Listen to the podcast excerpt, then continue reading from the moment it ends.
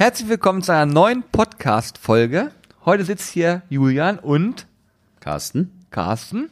Carsten ist ja bekannterweise unser äh, Fleischer des Vertrauens. Und ich habe mir Carsten wieder in, hier ins Büro eingeladen und gesagt, wir müssen uns mal über ein paar Sachen unterhalten, denn bei Carsten ist eine ganze Menge passiert in letzter Zeit, richtig? Ja, Weihnachten. Genau. Lass uns doch erstmal bei Das ist ja Weihnachten bei den sprechen. meisten passiert. Lass uns doch kurz erstmal bei Weihnachten sprechen, fällt mir gerade so ein. Was gab's bei dir denn zu essen? Ich meine, du hast ja Gänse rausgehauen, das habe ich gesehen. Ich, weiß habe sie es selber nicht. mit ausgeliefert, ich beinahe gesagt. Ich bin vorher eingeschlafen. Ich kann mich nicht mehr erinnern. Doch, wir essen immer die Reste, was noch überbleibt. Ja, ist das so? Und um 9 Uhr schlafen alle. Ja, okay. Also Weihnachten war dieses Jahr äh, ruhig bei dir. Äh, ja, Wein, also Heiligabend selber war sehr ruhig bei mir, außer halt der Heiligvormittag, ne? Der Heiligvormittag, ja, der war. Heiligvormittag ist schon krass. Ganze Weihnachtszeit, ne? Die wird die Lebensmittelversorgung in Nordeuropa ja eingestellt. Zumindest hat man so ein bisschen das Gefühl. Und äh, ja, da kommen natürlich alle, alle Stammkunden, die auch den Rest des Jahres kommen und auch alle anderen, die sagen, ja, Weihnachten, da gehen wir jetzt mal zu Scheller. Warum auch immer sie das im Rest des Jahres nicht tun. ja, ich finde, man muss sich immer was Gutes tun. Für den eigenen Körper eigentlich nur das Beste. Und wenn ich an einem Feiertag in ein anderes Geschäft gehe als im Alltag, und das ist ja nachweislich, wir sehen ja unsere Kundenzahlen, Ja. dann äh, leben die Leute das ja so nicht. Das heißt, im Alltag essen sie irgendwie was anderes. Hm. Und das, ich frage mich immer, ja, warum machen die das? Ich meine, ja, kaufen sich alle teure Klamotten und ein teures Auto. Dann müsste man ja sagen, okay, ich fahre in einer Woche mit meinem irgendwas und ja, hole nur am Sonntag den Porsche raus. Das machen die Leute ja auch nicht. Ja, das stimmt, das stimmt. Ja, man sieht auf jeden Fall, ich habe das auch festgestellt, wenn ich hier bin, äh, die Leute stehen wirklich Schlange. Ne? Also die Leute stehen wirklich, ich sag mal jetzt, ich, ohne zu äh, übertreiben, aber 20, 30 Meter Schlange hast du mit Sicherheit draußen stehen. Ja, oh, das war im, ist im Moment vielleicht auch so ein bisschen dem Umstand geschuldet, dass wir hier das Invalidenhospital eröffnet haben. Wir haben zwei Langzeitkranke auf diesem Wege. Gute Besserung. Und äh, da war das so ein bisschen knapp, aber ich denke mal, dass wir das bis Ostern alles wieder hinkriegen und da dann wieder die Schlange nicht ganz so lang werden lassen müssen. okay, alles klar. Sehr gut. Okay, wir haken Weihnachten ab. Es war ein, äh, sage ich mal, aufregendes äh, Geschäftstreiben äh, Treiben, ja, sozusagen. vor- allem jetzt so hinterher, ist witzig, sieht man, wie viele Leute ein Grill geschenkt bekommen haben. Ist das so? Ja, und ganz oft vorm Tresen, ich habe einen Grill zu Weihnachten gekriegt, jetzt brauche ich dafür Futter, Platten für den Plattenteller. Ja. okay, sehr gut, sehr gut. Ja, und in dem Zuge hast du ja letztes Jahr auch noch, ähm, also 2018, etwas getan, nämlich äh, ein Fleischsommelier erfolgreich abgeschlossen. Sagt man das so? Ich glaube, also ein Fleischsommelier-Kurs, das gibt's ja mittlerweile auch für Mineralwasser und für alles. Ja. Ich habe auch gelesen für, für Backwaren auch. ja, Ne? es gibt ja alles, ich keine Ahnung. Ähm, Ist vielleicht auch so ein bisschen dem Umstand geschuldet, dass die Meisterbriefgeschichte im Handwerk immer weiter aufgelöst wird, angeglichen wird an europäische Abschlüsse, die es ja so in Deutschland bisher gar nicht gab. Und dieser Meisterzwang ist ein bisschen aufgeweicht worden. Und ähm, auch die Zeit, die man als Geselle arbeiten muss, bevor man überhaupt zugelassen wird zu einer Meisterprüfung, ist aufgeweicht worden. Und äh, vielleicht suchen da alle nach was, wo sie noch so ein kleines Sahnetüpfelchen oben drauf machen muss. Ich weiß nicht, ob man den ähm, Titel jetzt braucht. Also ich habe jetzt mir, also ich habe mir jetzt keine neuen Visitenkarten gedruckt, wo ich jetzt dra drauf schreibe Fleischsommelier oder so. mir ging es einfach darum, erstmal, da ist ein Abschluss in meinem Beruf, den ich nicht habe, geht nicht. Ja. Und ja, kannst nicht sagen, du bist der Papst, bist nicht mal heilig. Nicht mal heilig gesprochen vorher. Und deswegen habe ich gesagt, das mache ich jetzt einfach mal. Und äh, ich habe das Ganze an einer speziellen Bildungseinrichtung für das Fleischerhandwerk gemacht in Augsburg. Und Augsburg ist eine schöne Stadt, da kann man auch mal ein paar Wochen verbringen. Und äh, deswegen war das auch so ein kleines Herbst-Highlight für mich selber vielleicht auch ein bisschen. Hm, Ob man den Titel jetzt braucht, ich glaube nicht. Aber du hast halt über diesen Zeitraum, das waren jetzt irgendwie, das waren 14 Tage in Vollzeit, also wirklich von morgens bis abends. Und da hast du jeden Tag einen hochkarätigen Referenten aus der Branche, der dir was beibringt, ob du willst oder nicht. Hm. Viel gesehen, was wir schon richtig machen und auch viel gehört, auch von den anderen, die dort mit in diesem Kurs waren, wie die das machen und wie wir uns noch ein bisschen besser aufstellen können und was man auch besser sein lässt. Hm. Da wäre jetzt auch so eine Anschlussfrage von mir, weil ich meine, wir haben natürlich auch schon mal so ein bisschen drüber gesprochen, aber gibt es denn Dinge, wo du sagst, okay, das habe ich jetzt als positiv empfunden, das nehme ich mir mit dadurch äh, verändert sich bei mir hier was im Ablauf oder in meiner Arbeit an sich oder sagst du, nee, wir machen eigentlich schon so viel richtig und ergänzen noch an einer anderen Stelle. Ich weiß zum Beispiel auch, dass äh, Jörn vom Barbecue aus Rheinhessen bei euch war als Referent, was ich ja sehr Und er hat kein finde. Lego gebaut, sondern er hat gegrillt. Ja, das muss man dazu sagen. Also das ist vielleicht jetzt für die Hörer, die es nicht wissen, aber es gibt äh, tatsächlich auch noch andere Barbecue-Blogger, die auch im YouTube-Bereich unterwegs sind und Jörn gehört sicherlich auch mit zu den größten in Deutschland. Und es ist halt ganz spannend zu hören, dass jemand, der ähm, normalerweise halt YouTube-Videos dreht und sich mit Grillen beschäftigt, dann eben dort auch nochmal ähm, eine Audienz bekommt in so einem Sommelier-Kurs, Fleischer-Sommelier-Kurs und da eben auch etwas zu sagt. Ich nehme mal an, es wird um das Thema Grillen äh, gehandelt oder das ja, war absolut. wahrscheinlich Kern. Und ähm, das ist ja ein Phänomen, das absolut äh, zu beobachten ist in ganz vielen Branchen.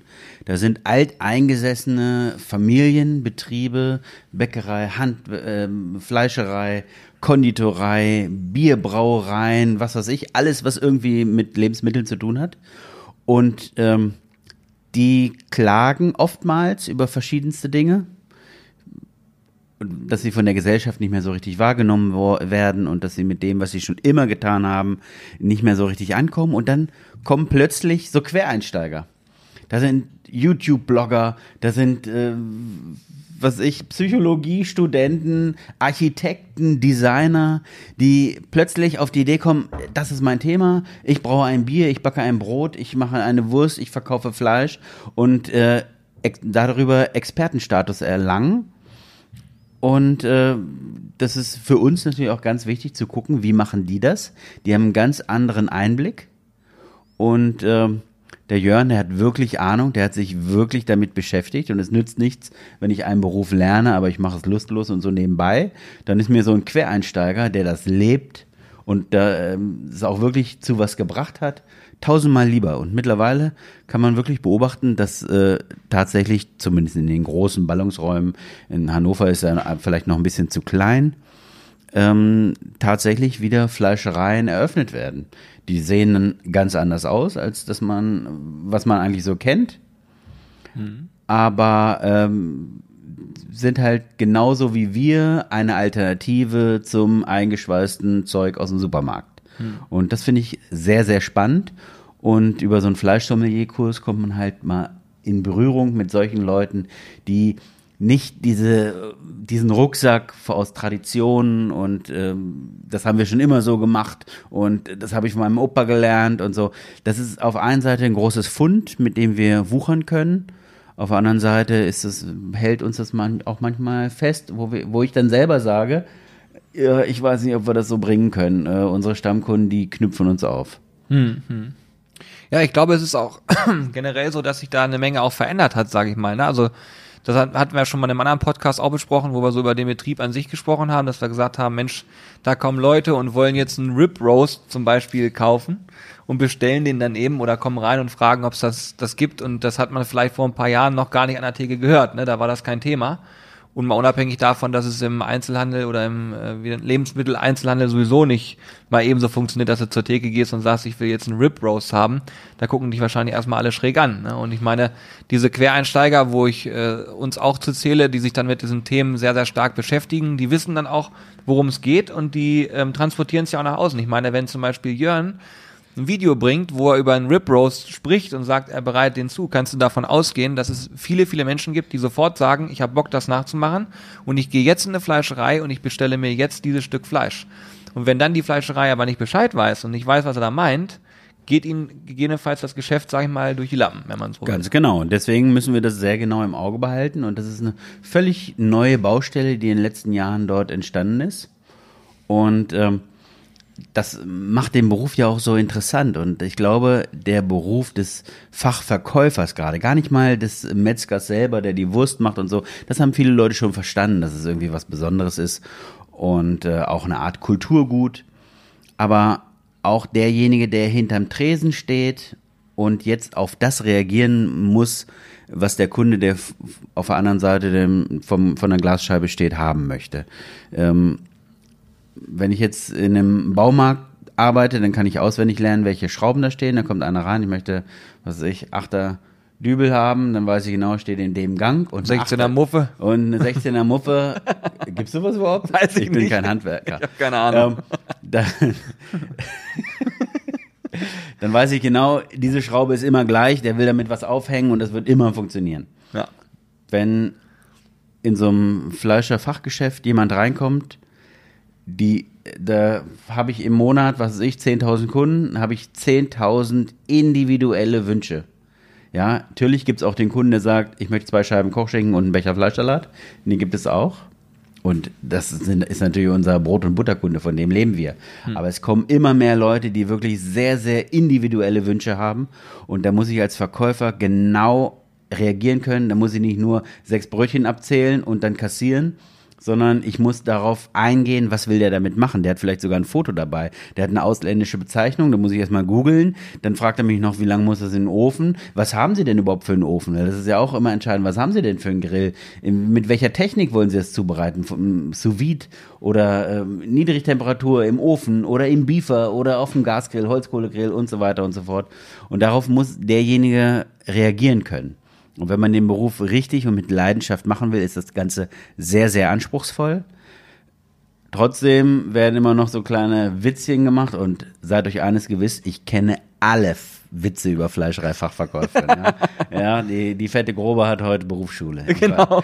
Äh, aber das ist Vergangenheit und äh, gerade diese Quereinsteiger, wie wir eben schon gesagt haben, die bringen da ganz neuen Wind rein und machen den Beruf wirklich zu etwas Außergewöhnlichen. Und nicht zuletzt wird das auch dadurch dazu führen, dass wir auf ein anderes Preisniveau müssen. Fleisch generell zu billig in Deutschland. Und ganz heißes Thema. Da passiert einiges. Ja, auf jeden Fall. Und würdest du auch sagen, äh, so als Tipp auch für andere Fleischereibetriebe oder generell Menschen, die mit Ernährung zu tun haben, dass sie sowas wie, ich sage mal, YouTube oder generell Blogger oder was auch immer, die sich mit Food beschäftigen, im Auge haben sollten? Ist das ein Thema, wo du sagst, Mensch, äh, guckt das euch ruhig mal an, was die Jungs da zaubern oder Jungs und Mädels da zaubern, weil es gibt ja durchaus riesige Kanäle teilweise, auch im Backbereich zum Beispiel gibt es ja auch ähm, Kanäle, die weit über Hunderttausende von Abonnenten haben und die beeinflussen natürlich so eine Branche auch ein Stück weit äh, mit dem, was sie tun. Würdest du sagen, äh, da sollte man auch ruhig ein Auge drauf haben oder ist das? Ja, das ist so wie Kaiser Wilhelm, ne? Das Auto ist eine vorübergehende Entscheidung, ich setze aufs Pferd. Ja, genau. Also, wer das jetzt noch nicht verstanden hat, den, der, den gibt's auch nicht mehr am Markt. Ich glaube, selbst im hinterletzten Eckchen irgendwo in der Eifel oder in Brandenburg oder sonst wo am Rande der Erdscheibe, äh, jeder hat jetzt begriffen, dass da was passiert. Okay, also es ist schon ein wichtiges Thema. Ne? Gut, du hast natürlich jetzt eins zu eins Berührungspunkte andauernd, aber nichtsdestotrotz gibt's ja auch noch, also ich kenne auch noch Betriebe, ähm, auch so generell, wenn ich irgendwo rumfahre, wo ich dann vorbeifahre und denke, okay, hier sind die, hier sind die Fliesen, sage ich mal, noch braun und alles klebt, äh, die würden. Ja, aber Retro kommt. Also das Ja, funktioniert. Ja, das ist super.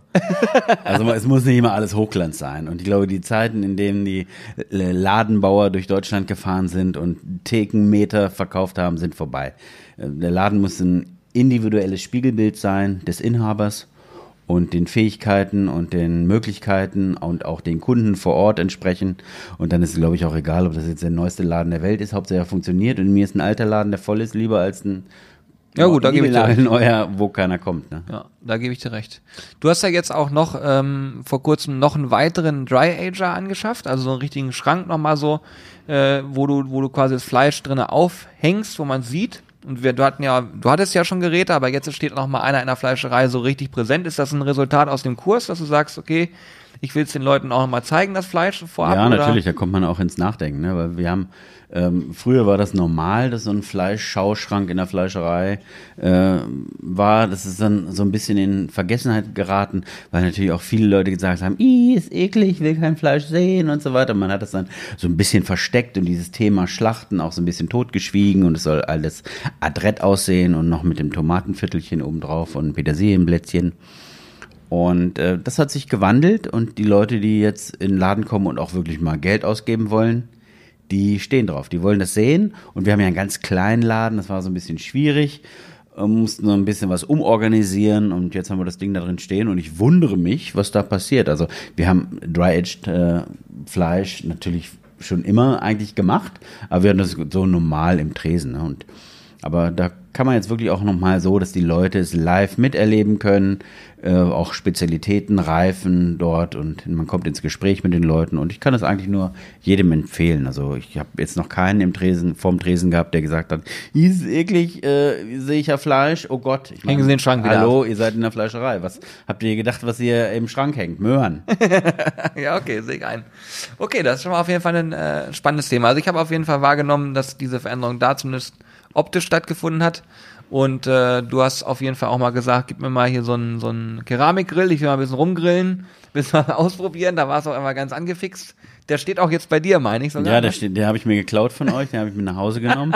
steht bei mir auf der Terrasse und ich war früher ja eigentlich nicht so ein richtiger Griller. Ne? Also ich war meistens von Brot und Ketchup satt, bevor die Kohle überhaupt geglüht hat. Ja. Und das habe ich aber so ein bisschen perfektioniert. Ich äh, trinke jetzt auch noch ein Bier dazu. Ah, ja. Zum, Ke äh, zum Ketchup und dem Toastbrot. ähm, nein. Ähm, ja, das war unter anderem auch Inhalt in diesem Kurs, so ein bisschen Kompetenz, auch verschiedene Grillgeräte und da habe ich mich so ein bisschen verliebt. Erstmal in dich natürlich, Ja, gut, aber auch in deinen Keramikgrill und Ja. den habe ich mir unter die äh, unter den Nagel gerissen und experimentiere damit so ein bisschen rum und ich glaube, für mich entschieden zu haben, der Keramikgrill ist das universellste und beste Grillgerät, das auf dem Markt ist. Du hast einfach die allergrößten Möglichkeiten, das Ding ist schnell, das Ding ist heiß, du kannst alles darauf machen. Ich bin ein großer Fan davon. Egal, unabhängig von der Firma, gibt da ja tolle Anbieter, die auch sehr, sehr bekannt sind. Ähm, aber ich glaube, funktionieren tun die alle, mehr oder weniger nach dem gleichen Prinzip und auch ganz ordentlich. Ihr habt ja auch verschiedene Videos damit, wo ihr auf dem Ding grillt und wie man das Teil bedient. Und wenn man sich so ein bisschen damit beschäftigt, dann äh, ist das wirklich fantastisch, was man da für Ergebnisse auf so einem Ding zaubern kann. Und meine Frau freut sich. Ich muss nicht mehr in der Küche rumwerkeln. Ich habe ja die Angewohnheit, jeden, aber auch jeden Topf zu benutzen. Jede Schüssel, jede Gabel, jeden Löffel, egal was. Ich benutze alles, auch wenn ich nur ein Rührei mache. Ja, ja, das ist, ga- kann ich nachvollziehen. Ich kenne das von mir. Wenn man dann mal wirklich kocht, äh, dann ist auf einmal die ganze Küche voll. Das beim Grillen übrigens nicht so. Ich finde, der Dreck, der beim Grillen entsteht, ist bedeutend geringer. Also, Und der ist vor allen Dingen auch draußen. Vielleicht ist das auch der Grund, Ja. warum so viele Männer, warum diese Szene so, so eine Männerdomäne ist, immer noch.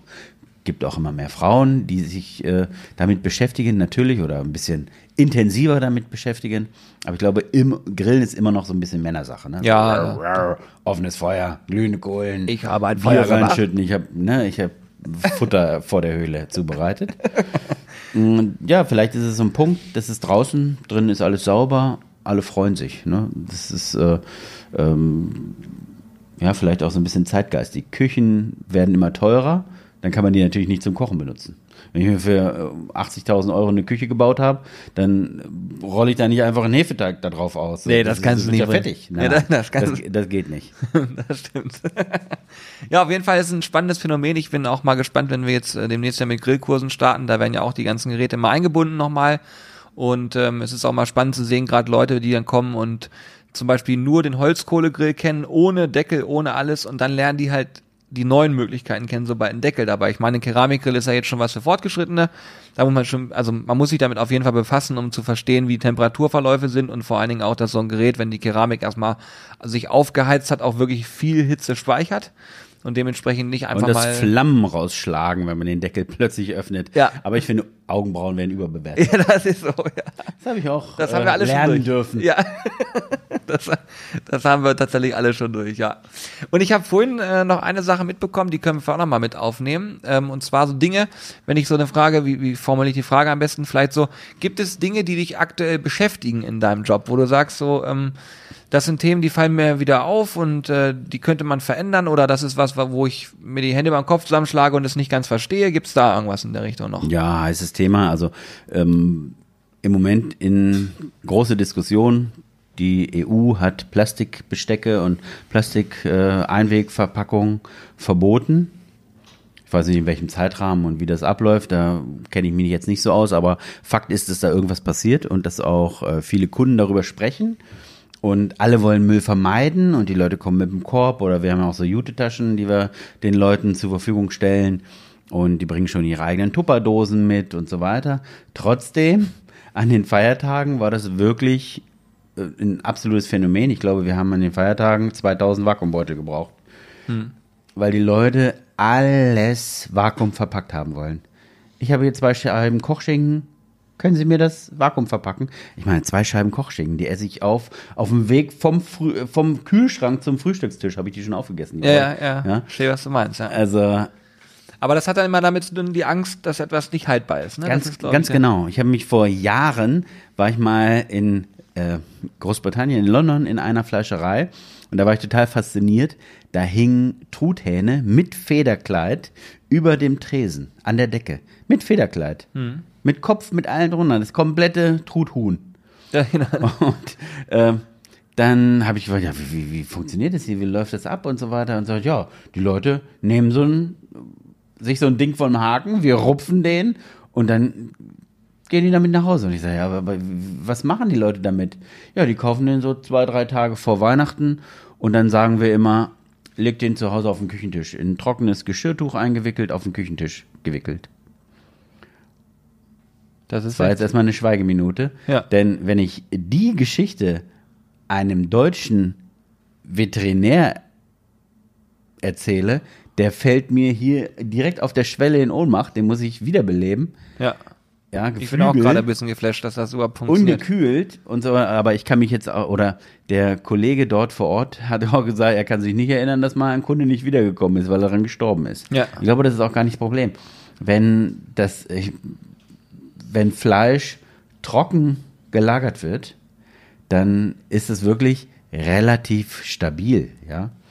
Und ähm, viele Leute sagen dann, ah, ich habe mir gestern, was weiß ich, einen Schmorbraten gekauft, kann ich den auch morgen erst zubereiten? Und solche Fragen haben wir ja. Und ist er sowieso vakuumverpackt und er ist im Kühlschrank und er ist dann auch noch als Sauerbraten in Essig eingelegt.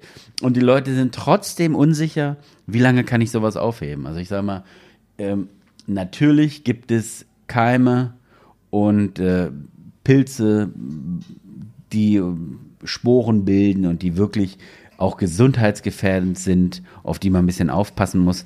Aber das sind wirklich die aller, allerwenigsten. Man kann eigentlich wirklich so im Hausgebrauch. Professionell ist es anders. Wir bereiten ja Dinge für andere Leute zu. Da ähm, muss ich anders umgehen. Aber wenn ich jetzt nach Hause komme und ich habe mir sechs Rouladen gekauft, die ich wickeln will, dann brauche ich nicht drüber nachdenken, ob ich die übermorgen auch noch essen kann. Natürlich kann ich die übermorgen auch noch essen. Mhm. Und wir haben Kühlmöglichkeiten, die Kühlschränke heutzutage sind außergewöhnlich gut im Vergleich zu den letzten Jahrzehnten. Und äh, wenn ich da was reinpacke, das hält schon sehr, sehr lange. Und wir haben ja auch immer noch Augen und eine Nase und der Mensch ist darauf programmiert, dass er sehr, sehr schnell mitkriegt, wenn etwas nicht mehr gut ist, ja. Und was kennen die meisten Leute gar nicht mehr, weil eben unsere Kühlmöglichkeiten so, so gut sind. Und dann sind viele Leute unsicher und schießen so ein bisschen über das Ziel hinaus. Und wir hatten dieses Jahr wirklich unglaublich viele Anrufe, die nach dem gleichen Motto abgelaufen sind. Ich habe mir hier, gerade im Rindfleisch, komischerweise, ne, so ein großer Rinderbraten. Ich habe mir einen Rinderbraten gekauft. Ich will das aber nicht, ich will das aber erst am zweiten Feiertag machen. Ich sage, ja, heute ist ja Heiligabend. Klar können Sie das machen, warum denn nicht? Hm. Was soll damit passieren? Aber diese Unsicherheit, ne? Und witzigerweise sind das gerade Leute, die schon ein bisschen älter sind. Ich sage mal so 50 plus. Früher war das ja so, na, Oma kann noch kochen. Hm. Und die jungen Hühner, die haben alle keine Ahnung mehr davon. Hm. Und das hat sich so ein bisschen gedreht, komischerweise. Wir haben jetzt schon die Generation 50 plus, die selber nicht mehr so richtig in Berührung ähm, mit der Zubereitung von Nahrung gekommen ist, die selber daran gewöhnt ist, von Oma 5 Euro für die Frittenbude in der Hand gedrückt zu bekommen oder 5 Mark damals. Und die selber dieses Wissen nicht mehr hat. Und die jüngere Generation, die fängt schon wieder an, sich damit zu beschäftigen, zumindest die, die bei uns im Laden äh, einkaufen. Äh, da gibt es Google, da gibt es alle, alle Möglichkeiten, da kann man sich sowas angucken, wie lange ist sowas haltbar und die auch so ein bisschen auf ihren gesunden Menschenverstand vertrauen. Jetzt war das natürlich kein Plädoyer dafür, geflügelt zu Hause auf dem Küchentisch äh, zu lagern, aber das soll einfach nur mal aufzeigen, was alles möglich ist und dass nicht gleich alles sofort verdirbt und wenn ich einen Tag das länger habe, als ich es ursprünglich woll haben wollte, äh, dass es dann sofort äh, ein Killer, da ein Killer im, im Kühlschrank auf mich wartet. Ja? Ja. So ist es beileibe nicht. Aber das Thema an sich ist ähm, ziemlich spannend, weil auch da haben wir jetzt gar nicht so lange her auch ein Video zu gedreht. Da ging es darum, wie ich mein Fleisch richtig auftaue und was ich so zu beachten habe, wenn ich Fleisch auftaue. Ne? Welche Methoden gibt's da? Soll ich es einfach so nehmen, wie es ist und in heißes Wasser legen zum Auftauen oder taue ich das lieber über Nacht in Ruhe im Kühlschrank auf? Das hat auch zu extrem viel, ähm, ja, ich will mal sagen, Kommentaren geführt unter dem Video, weil halt auch verschiedenste Ansichten da äh, vorherrschen. Und das war auch für uns mal spannend zu sehen, weil wir haben auch schon mal ein Steak gefroren gegrillt, das hat funktioniert. Und natürlich ähm, gibt es irgendwo immer eine Keimbelastung. Aber grundsätzlich ist es ja auch so, wenn ich es ähm, im Kühlschrank, sage ich mal, bei, was hat so ein Kühlschrank? 5 Grad, 3 Grad, 5 Grad? Ja, heutzutage, die, wenn ich ein aktuelles, aktuelles Kühlschrankmodell habe, also bei mir zu Hause, ich habe da in dem Ding zweieinhalb Grad, fertig. Ja, Und das bei ist zweieinhalb. Grad, bis Fleisch wirklich verdirbt, so dass es gesundheitsschädlich ist, ja, das dauert echt richtig lange, ne? Hm. Also, Ja, das ist so. Ich habe auch, ich, ich weiß noch früher, als wir ähm, angefangen haben, auch mit, mit richtig mit Steaks grillen und so weiter, dann hat man das Fleisch gekauft. Das war von mir aus noch Vakuum verpackt und hast du die Vakuumtüte aufgerissen. Dann gab es immer so einen Geruch, wo ich immer dachte, so, ah, das ist aber komisch, riecht, riecht irgendwie auf den ersten Blick komisch. Und ein paar Sekunden später war es dann verflogen und alles war super entspannt. Aber im ersten Moment hat man so gedacht, hm. deswegen habe ich immer am liebsten auf Vakuum sogar verzichtet, weil ich gesagt habe, lass es mir gleich frisch mitnehmen. Dann habe ich diesen Geruch gar nicht und den Saft, diesen, diesen, ja, ist das Blut? Ist ja eher so Fleischsaft, Mischung Blut, Fleischsaft, wie auch immer, äh, was dann Nein, in den Blut Beuteln ist ist. nicht. Nee, aber es ist, es ist Fleischsaft, richtig? Ja, er nickt. ja, Fleisch besteht zu 80 Prozent aus Wasser. Dass da auch mal was raustropft, ist doch ganz klar. Ja, ja, genau. Aber das ist auch ein Thema, wenn du im Restaurant bist, dann sagst du ja auch mal, mein, mein Fleisch ist noch blutig, da reden wir auch nicht vom Blut. Nein, und das ist also auch Wissen, das einfach verloren gegangen ist. Ne? Man kennt es ja gar nicht mehr. Man weiß nicht, was mit dem Tier passiert und wo das Blut bleibt. Und dass es im Fleisch selber gar kein Blut gibt. Ne? Ja, genau, richtig. Ja, spannendes Thema auf jeden Fall. Gerade das Thema Verpackung, da bin ich sehr gespannt, was in der nächsten Zeit so kommt und wie sich die ähm, ja, Menschheit, ich beinahe gesagt, äh, entwickelt, ne, wie man das so annimmt. Ich beschäftige mich ja auch so ein bisschen gerade mit E-Mobilität. Will ja nicht so, so tief ins Detail gehen, hat ja nichts mit dem Podcast hier zu tun, aber es ist schon ganz, ganz spannend zu sehen, was da so passiert und ähm, dass ich äh, mittlerweile mich wahrscheinlich sogar in ein E-Auto setzen würde. Hätte ich auch nicht gedacht.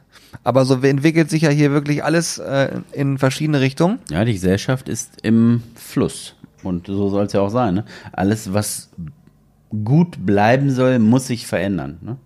Nur Veränderung bedeutet Leben. Nur was tot ist, verändert sich nicht mehr. Und da kann man ja auch nicht rufen, oh Gott, nein, es soll alles so bleiben, wie es schon immer war. Wir wollen aber immer eine neue Plastiktüte, wenn wir beim Bäcker oder beim Fleisch Ja, ja, einkaufen ja. waren. Nee, das geht halt nicht. Da muss ich die Sachen einfach, mal- einfach mal tragen. Mache ich auch oft, wenn ich in der Apotheke bin. Ich glaube, ich habe in der Apotheke noch nie eine Tüte haben wollen. Die fragen mich immer, wollen Sie eine Plastiktüte? Ich sage, nee, wofür? Das sind hier drei Packungen, stecke ich mir in eine Tasche und fertig. Ja? Also ich muss ja draußen keinen Basketball fangen, wenn ich aus der Tür rausgehe. Okay, abschließend hätte ich noch eine Frage und dann ähm, denke ich, ist es auch schon ein ziemlich spannender Podcast gewesen. Auf jeden Fall sehr, äh, fast schon philosophisch teilweise. Ne? Also wir haben mal richtig, wir sind mal richtig in, in die Ich glaube, wir haben uns gegangen. einfach nur ausgekotzt. Das kann auch sein. Äh, Und zwar hast du selber äh, Ziele dir gesteckt. Bist du jemand, der sagt, ich setze mir selber Ziele äh, für 2019? Äh, man spricht ja immer über gute Vorsätze oder ähnliches. Oder sagst du, ähm, nö, Ziele sind mir, weil ich weiß das von uns. Ähm, man kann ja immer über Ziele sprechen und wenn man immer viel drüber spricht, dann ist das auch ganz nett. Aber sobald man sich ein Ziel visualisiert, also sprich wirklich aufschreibt und festschreibt und sagt, das ist jetzt vielleicht das Ziel für das erste Quartal, das ist das Ziel fürs Jahr und so weiter, dann arbeitet man auch wirklich dran und probiert diese Sachen umzusetzen. Das ist so, was was ich auf jeden Fall in den letzten paar Jahren gemerkt habe. Wie ist das bei dir? Meinst du jetzt mich als Unternehmer oder mich als Privatperson?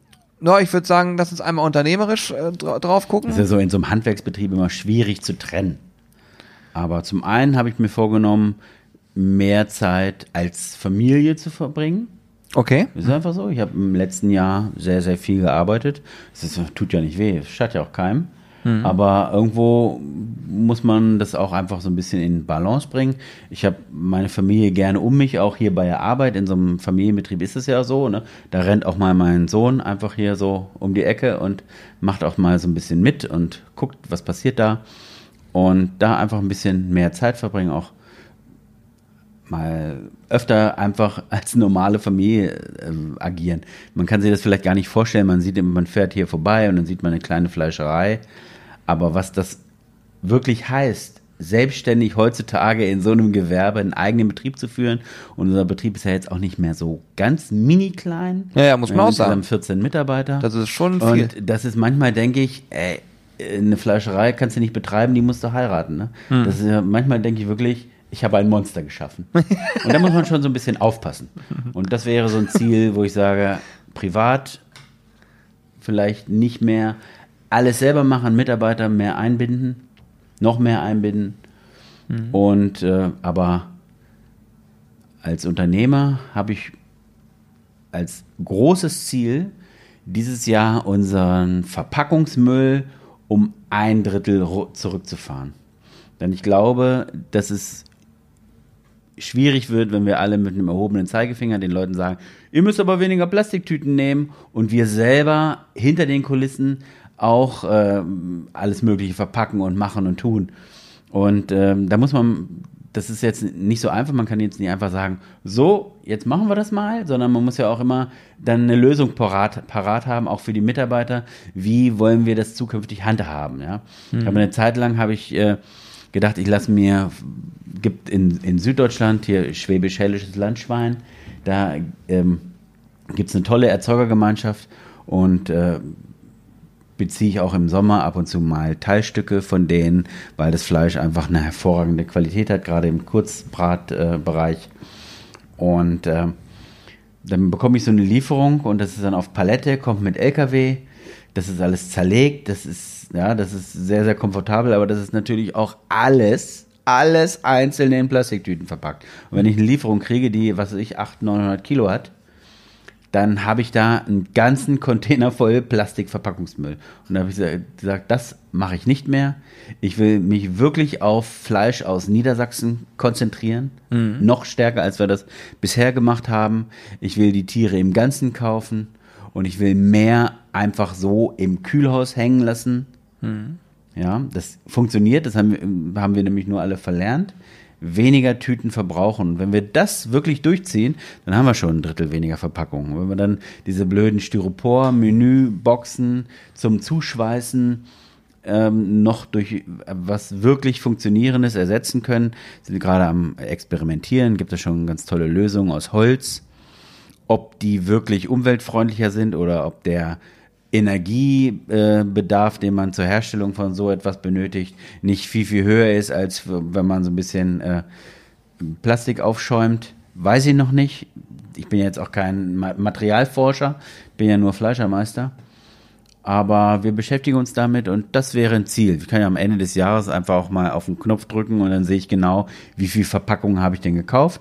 Und wenn ich da na, ich wir können ja uns Mitte des Jahres nochmal drüber unterhalten.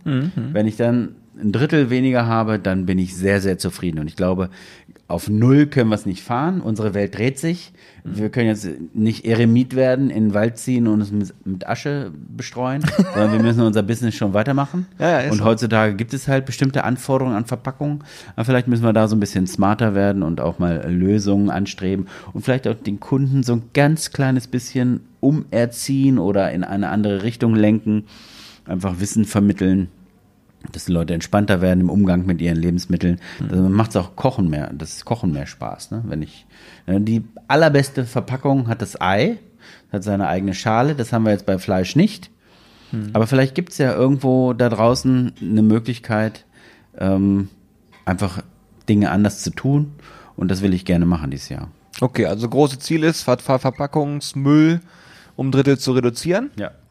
Ähm, bist du jemand, der unternehmerisch auch so vorgeht und sagt, ich habe auch ähm, umsatztechnisch Ziele oder sagst du, okay, es ist so, ich will meinen Umsatz aus dem Vorjahr, ich rede jetzt nur prozentual, ähm, ja, erhöhen oder sagst du, es soll so laufen wie Also immer? ein bisschen Wachstum muss sein, sonst äh, schart die Bank mit den Hufen. Ja. Äh, du musst immer ein gesundes Wachstum da drin haben.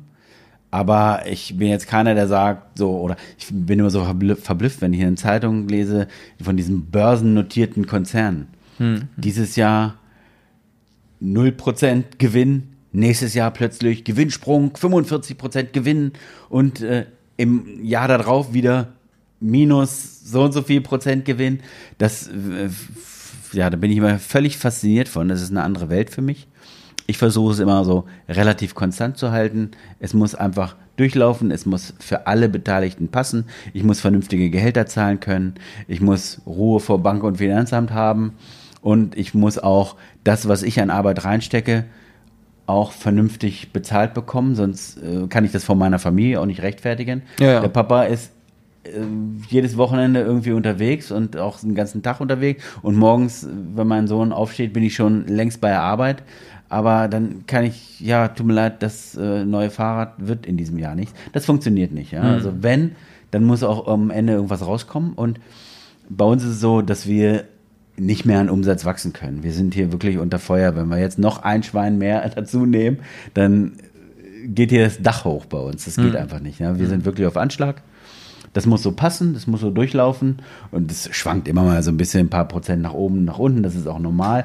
Und mein Vater sagt immer, es gibt sieben fette und sieben magere Jahre und manchmal dauern die sieben fetten neun und die sieben mageren Jahre zehn.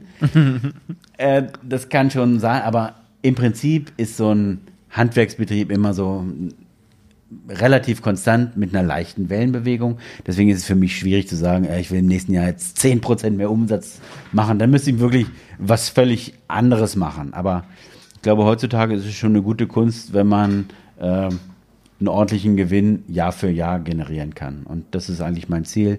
Ich will, wenn wachsen, dann nur noch an Qualität und an Spaß und an Freude und an Attraktivität für Mitarbeiter. Und ähm, da ist das Geld nicht mehr so hundertprozentig wichtig. Nicht, weil ich davon einen ganzen Keller voll hätte, aber weil, ja, mein Opa hat immer gesagt, wenn du in deinem eigenen Wohnzimmer sitzt, hast du eine Flasche Schluck und ein Brot und dann bist du trocken, satt und betrunken. Mehr geht auch mit einer Million nicht oder mit zwei Millionen oder wie auch immer. Ja, das stimmt, das stimmt, ja. Ich habe da für mich einfach einen Weg gefunden als Handwerker hier in diesem Ort, bin verwurzelt hier, habe meine Kontakte hier und ich brauche weder einen Hubschrauber noch eine Villa in Südfrankreich, das ist für mich nicht attraktiv, Ja. sondern ich möchte es einfach so weitermachen und es muss funktionieren und es muss mir Spaß machen. Und dann äh, sehe ich Geld einfach so als Konsequenz aus richtigen Entscheidungen. Und wenn es dann mal ein bisschen weniger gibt, dann muss ich vielleicht mal nicht in Urlaub fahren, aber das ist dann für mich auch in Ordnung. Deswegen ist es schwierig zu sagen, ich wünsche mir jetzt, was weiß ich, 40 Prozent Gewinn oder so. Ja, finde ich, ne, finde ich aber auch einen, einen sehr wirklich äh, guten Ansatz, weil ähm, was man bei dir auch immer merkt, ist, dass du dieser, also du hast halt was im Kopf, so in Form von, ich habe ein Ziel, ich will was umsetzen, ich habe eine, eine Vision davon, wie du gerade über Verpackungsmüll zum Beispiel sprichst oder wenn du sagst, mir geht es darum, dass Leute feststellen, es gibt hier eine Qualität und so weiter und so fort. Ich beziehe mein Fleisch so regional, wie es nur irgendwie möglich ist. Ich zerlege am besten noch alles selber und so weiter. Äh, Du kochst ja extrem viel noch selber mit, auch in der Küche, was ja auch nochmal ein Thema ist. Du stehst ja nicht nur irgendwo in der Ecke und dirigierst Menschen, sondern du packst den ganzen Tag mit an. Und äh, deswegen ist das, da ziehe ich immer meinen Hut vor, wenn man sozusagen ähm, diese Werte für sich erkennt und das dann auch so umsetzt. Nicht nur redet, sondern auch wirklich so umsetzt. Und dann sind diese, was du gerade schon sagst, am Ende ist Geld sozusagen die Konsequenz aus richtigen Entscheidungen, so wie du es gerade perfekt gesagt hast. Und äh, finde ich gut. Sehr, sehr gut. Ja, wenn du sonst nichts mehr hast, würde ich sagen. Oh, ich habe noch total viel. Ja, ehrlich? was ist das, was dir jetzt noch im Kopf? Gibt es noch eine, die du heute noch loswerden willst? Weil wir machen mit sicher noch 20 weitere Podcasts mit dir. Ich habe übrigens sagen lassen, dass du eine sehr angenehme Podcast-Stimme haben. Manche, ja, manche kommentiert. Ich kann ähm, mir was dazu verdienen, auf einer Telefonsexline oder sowas. Können wir mal probieren. Neuer Geschäftszweig für die Sizzle Brothers. so viel zum Thema. Ja, wer weiß. Aber da sind wir beim Thema, wie es sich bei euch so weiterentwickelt, was bei euch passiert. Ihr seid ja jetzt angetreten als zwei Burschen mit einem Kohlefeuer und einem Stück Fleisch im Garten bei dir zu Hause. Ja. Und daraus hat sich ja was völlig anderes entwickelt. Der Schritt vom reinen Grillblogger zum YouTuber, zum Erlebniskreierer. Äh, Habt ihr auch ein bisschen aufgesattelt, seid ihr jetzt ganz viele Sizzle Brothers, ihr seid eine Großfamilie geworden. Genau. Und äh, das beobachte ich jeden Tag hier live. Bin davon total fasziniert, was bei euch alles passiert. Und ich frage mich, wo geht das hin? Ja, denn ich habe bei euch immer den Eindruck, es ist nach wie vor Herzblut. Es ist nicht einfach nur so, ich will Produkte promoten und einen Haufen Kohle abfegen. Ja. Sondern wenn man bei euch hier reinkommt, dann hat man immer das Gefühl, ja, hier ist es so wie fünf Jungs treffen sich und trinken erstmal ein und Ja. erzählen ein bisschen Quatsch und dann passiert daraus irgendwas. Aber die Frage ist, wo geht es hin? Was ist das Ziel für die Sizzle Brothers? Das heißt, du hast mir jetzt sozusagen eine Frage Ja. gestellt. Ja.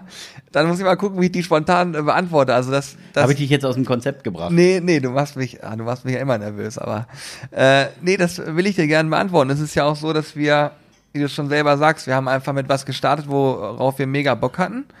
Und was auch genau nach wie vor immer noch so ist. Ähm, ich meine, dass wir jetzt hier sitzen und einen Podcast aufnehmen, hätte mir das einer vor ein paar Jahren erzählt, ich gesagt, okay, du hast einen Vogel. Ich weiß nicht mal, wie das funktioniert, aber genau das ist es eigentlich auch. Wir fuchsen uns jeden Tag in neue Ideen rein, wir probieren neue Konzepte zu entwickeln. Wir sind jetzt auch gerade dabei, an äh, Sachen zu arbeiten, was YouTube betrifft, denn YouTube ist eine Unterhaltungsplattform und wir wollen eben auch unterhalten. Wir wollen nicht die Jungs sein, die einfach auf dicke Hose machen und sagen, wir sind die coolsten Griller in Deutschland, sondern im Gegenteil, wir wollen die Leute unterhalten, sie dafür begeistern, dass sie Bock kriegen, was zu grillen und mal so ein bisschen, wie du schon vorhin auch sagst, dass der Mann eben rausgeht und draußen was zubereitet. Die Frauen freuen sich ja auch darüber. Und äh, dieses, was wir uns als, ich sag mal, Autodidakten beibringen, anderen auch wiederum zu vermitteln, das ist ein großes Ziel. Und ähm, ja, wie geht's weiter? Es ist auf jeden Fall spannend, weil der Hannes ähm, ist mit seinem Studium demnächst endlich fertig. Das wird so, denke ich mal, im März der Fall sein. Und dann wird Nach 520 Semestern? ist echt so, ja, der Langzeitstudent ohne Ende. Ich hoffe, er hört diesen Podcast nicht. nee, aber ähm, dann ist er damit fertig und dann wird Hannes ähm, tatsächlich Vollzeit-Sizzler sein und das wird dann richtig nochmal, wirklich nochmal ein spannender Schritt, glaube ich, für uns alle. Ähm, um einfach mal zu gucken, was passiert, wenn jemand wirklich die ähm, Chance hat, hier acht bis zehn Stunden am Tag an so einem Projekt zu arbeiten und das auch im Hintergrund ganz, ganz viel zu machen, weil jetzt müssen wir es eben immer noch ein bisschen verteilen. Und ähm, ja, wir wollen unsere Videoqualität noch mal ein bisschen ähm, anpassen, noch mal verbessern. Also ich, wenn ich bei uns in Entwicklung spreche, dann eher darüber, dass wir den Content, den wir produzieren, noch hochwertiger machen, noch unterhaltsamer vielleicht auch produzieren, gestalten, aber nicht, dass es so professionell rüberkommt wie in einer Fernsehshow, sondern es soll halt einfach so, es passiert und es wird aufgenommen. Und mh, ja, der unterhaltsame ähm, Faktor ist für uns ganz, ganz wichtig. Dann ist das Thema Steak-Seminare noch ein, noch ein Thema. Warum hast du gerade den Finger gehoben? Sag ich, das. wo- ich wollte was sagen, ich wollte was fragen. Ja, Siehst du nicht die Gefahr, dass es mit der voranschreitenden Professionalisierung der Plattform Sizzle Brothers auch so ein bisschen das, was es ursprünglich mal ausgemacht hat, verloren geht? Und was macht ihr dagegen, damit genau das nicht passiert? Weil da gibt es ja jede Menge Beispiele äh, von YouTube-Bloggern, die sich dann so kommerzialisieren, dass es nicht mehr das Gleiche ist irgendwie. Ja, Also ja. es ist nicht verboten, Geld zu verdienen mit einem YouTube-Blog. ja, das denke Das ich. ist auch in Ordnung. Und es ist ja egal was, es ist ehrenhafte Arbeit ähm, und es macht unheimlich viel Arbeit. Hätte ich niemals gedacht. Ich habe das auch so ein bisschen unterschätzt. Ich habe gesagt, gedacht, die beiden Burschen stehen da, einer hat eine Handykamera und dann und einen Holzkohlengrill.